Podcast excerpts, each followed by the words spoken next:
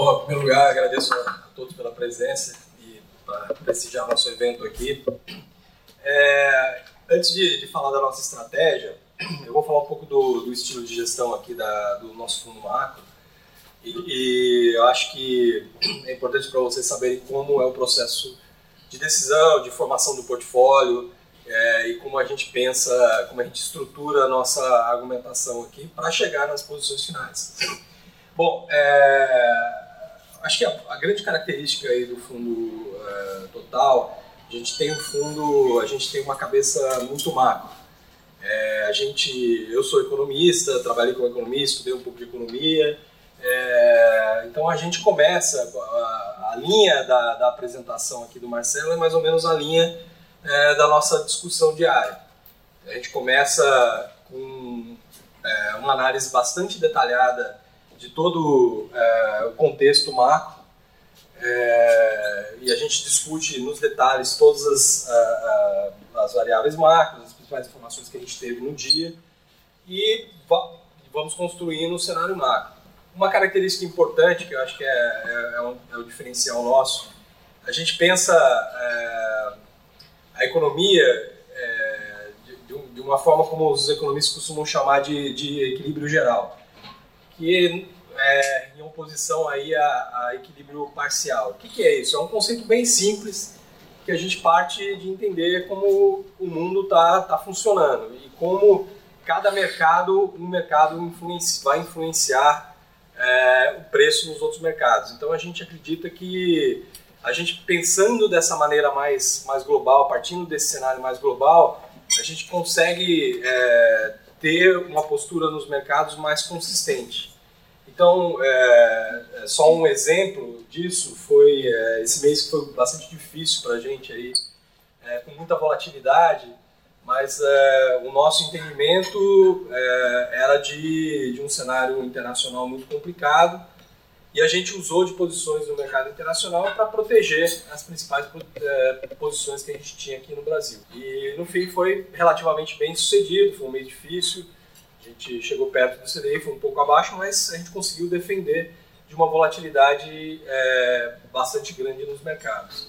É, isso é importante, porque eu acho que cada vez mais é, a gente, esse cenário internacional, ele está influenciando é, os movimentos de preço aqui. Embora a gente esteja com um cenário bem positivo aí de Brasil, a gente vê que quando tem uma turbulência externa, não tem jeito, a gente vai junto com todos os emergentes. Então a gente tem uma equipe que pensa o cenário é, de maneira global, eu acho que dá uma vantagem para a gente, é, até para as nossas posições aqui de Brasil. É, uma outra característica importante aí, eu acho que isso é uma força do, do Opportunity aí em relação ao mercado, é, e que complementa bastante a nossa equipe macro, a casa tem é, um, um conhecimento micro aí das empresas, é bastante sólido. Acho que a gente é uma das maiores casas independentes de, de equity no Brasil. A gente conta com um time de analistas aí de mais de 20 pessoas. E no, é, no fundo macro, a gente está tentando incorporar da melhor maneira possível de integrar com, com esses recursos extremamente ricos da casa é, na, na, parte micro. Então, é, no fundo total, por exemplo, na, na parte do stock pick, a gente é, compra a carteira que o Lewis recomenda é, comprar. Que ele tem uma equipe, é totalmente especializada, entende muito mais do que eu sobre empresas, e eu não entendo praticamente nada, então, assim, nada mais é, eficiente do que delegar essa parte da, da carteira que é para os especialistas. Eu acho que isso a casa é um grande diferencial. Eu acho que nenhum fundo, a gente pode falar com bastante convicção que nenhum fundo multimercado tem uma estrutura micro tão robusta quanto a gente pode contar no Opportunity. Não só nacional, como internacional também. A gente tem um grupo internacional que é a mesma coisa. A gente tem um pedaço do, do, do total que faz uma parte de stock picking é, que a gente utiliza desses, de, das melhores ideias que a gente tem na casa. É, então isso complementa muito é, o nosso, nosso view macro. É, deixa eu é, começar aqui, então, passando agora falando essa breve exposição sobre nosso estilo de, de gestão, deixa eu é, passar um pouco é, sobre o cenário. Esse ambiente externo, é, a, a, nossa visão é que é, é um ambiente é, muito favorável para juros. É, a gente, pela apresentação do, do Marcelo, a gente ficou já claro essa impressão. A gente tem um cenário de desaceleração global é, muito evidente, é, principalmente nas economias centrais, e isso está forçando os bancos centrais globais a entrarem novamente é, num, num, processo de afrouxamento monetário. A gente já tem sinalizações do, do Fed, é, do, o Fed já começou a cortar juros de novo, temos uma sinalização forte que o ECB na próxima semana vai entrar novamente num ciclo de, de afrouxamento. É, outros bancos centrais, mesmo de emergentes, estão no processo de corte. Essa semana, por exemplo, na América Latina aqui, que é onde a gente é, tem é, bastante tem, tem bastante envolvimento. O Chile surpreendeu, estava esperando cortar 25 vezes, cortou 50. É, o México entrou num ciclo de corte de juros. É, então, a gente está tá num ambiente bastante propício para juros.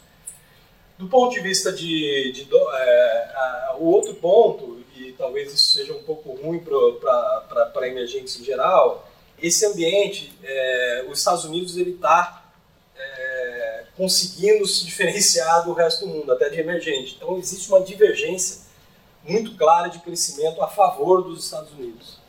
É, os Estados Unidos consegue, dentre os, os países envolvidos, é o país que está crescendo mais, se comparar com a Europa vai ficar meio evidente isso. E os juros dos Estados Unidos ainda tem é, um diferencial importante em relação aos outros países. Então, isso acaba somado a uma certa aversão ao risco que está sendo gerada por esse trade war, está gerando um ambiente de dólar forte no mundo. É, a gente acredita que esse ambiente é mais persistente, que esse dólar vai continuar um pouco é, com uma tendência de, de valorização, obviamente sujeito a flutuações, é, mas uh, assim, o mundo está numa tendência de, de dólar forte. Como a gente, dando exemplo do mês passado, uma parte dos nossos ganhos do mês passado, a gente estava é, short o euro contra o dólar, principalmente por causa é, dessa divergência. A gente estava vendo o Banco Central é, Europeu é, que vai, ser, vai ter que ser muito mais agressivo que o Fed, e o Fed a comunicação que a gente tem do Fed é que ele vai cortar, mas não está com urgência de cortar, porque a economia americana está num patamar muito mais sólido.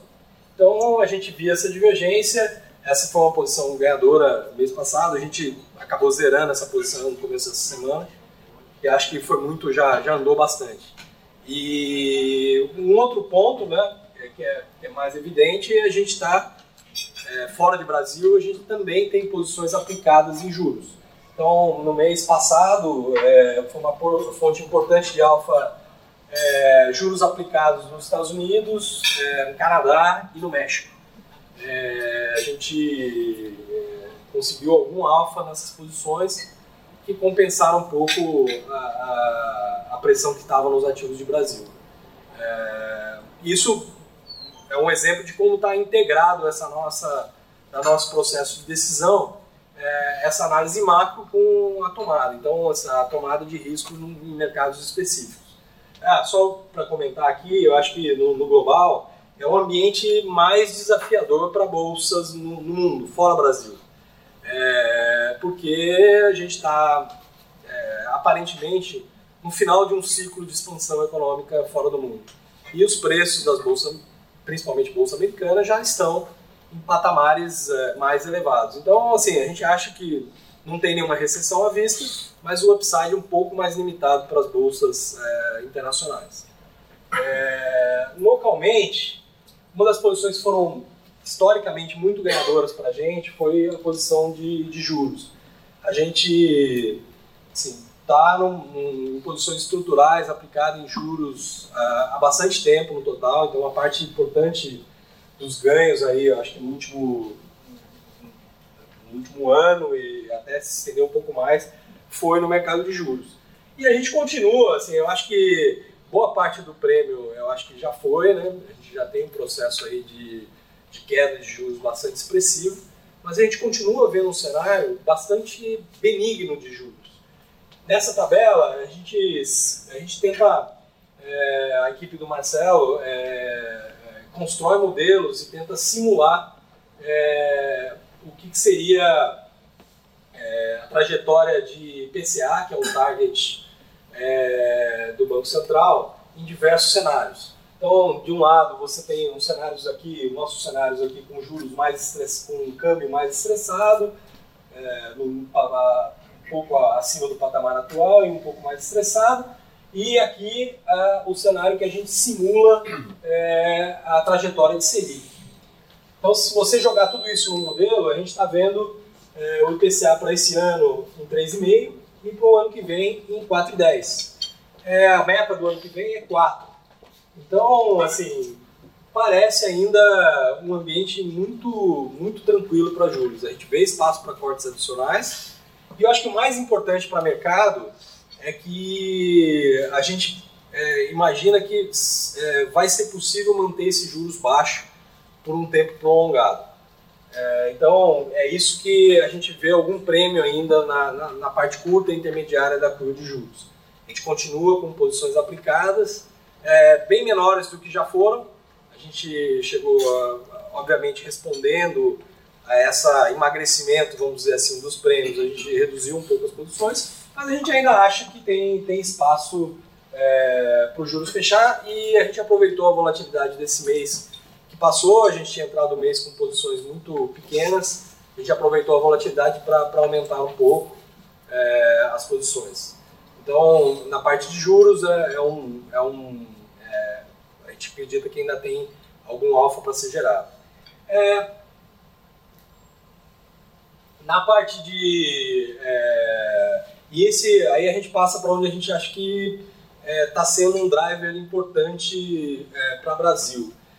É, fora o cenário positivo que o, que o Marcelo descreveu, em que a gente vê o Brasil num, num momento do ciclo um pouco diferente é, do, do, da economia global, ou seja, a gente está no começo de um ciclo de expansão.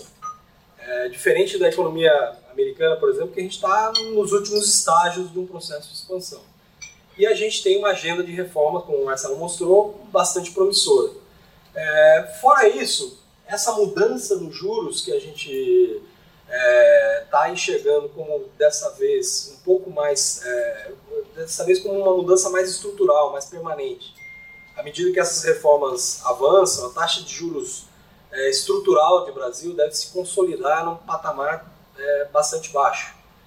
É, isso já está refletindo nos ativos. Eu acho que isso tem muito a ver com o dia a dia de vocês. É, eu acho que vocês têm muito mais vivência nisso do que a gente até. Mas a gente consegue capturar isso nos dados. Isso aqui é, mostra um pouco é, a captação dos fundos de, de renda variável. É como um indicador aí de como está é, acontecendo um shift de portfólio bastante relevante no Brasil. É, com um Selic se consolidando nesse patamar de 5%, 5%, 6%, que vai ser o, o, o estrutural para frente, assim, é, existe uma busca por retornos, é, uma busca por yield dentro da indústria de financeira aqui no, no Brasil. É, isso está se refletindo em maior captação é, dos fundos multimercados, mas principalmente de, de maior alocação em bolsa. Acho que vale falar que a alocação em Brasil é extremamente baixa. Acho que consolidada nós temos ter uma alocação em bolsa abaixo de 10%. Isso é extremamente baixo. Nos Estados Unidos, que é o caso extremo, é, isso chega a quase 50%.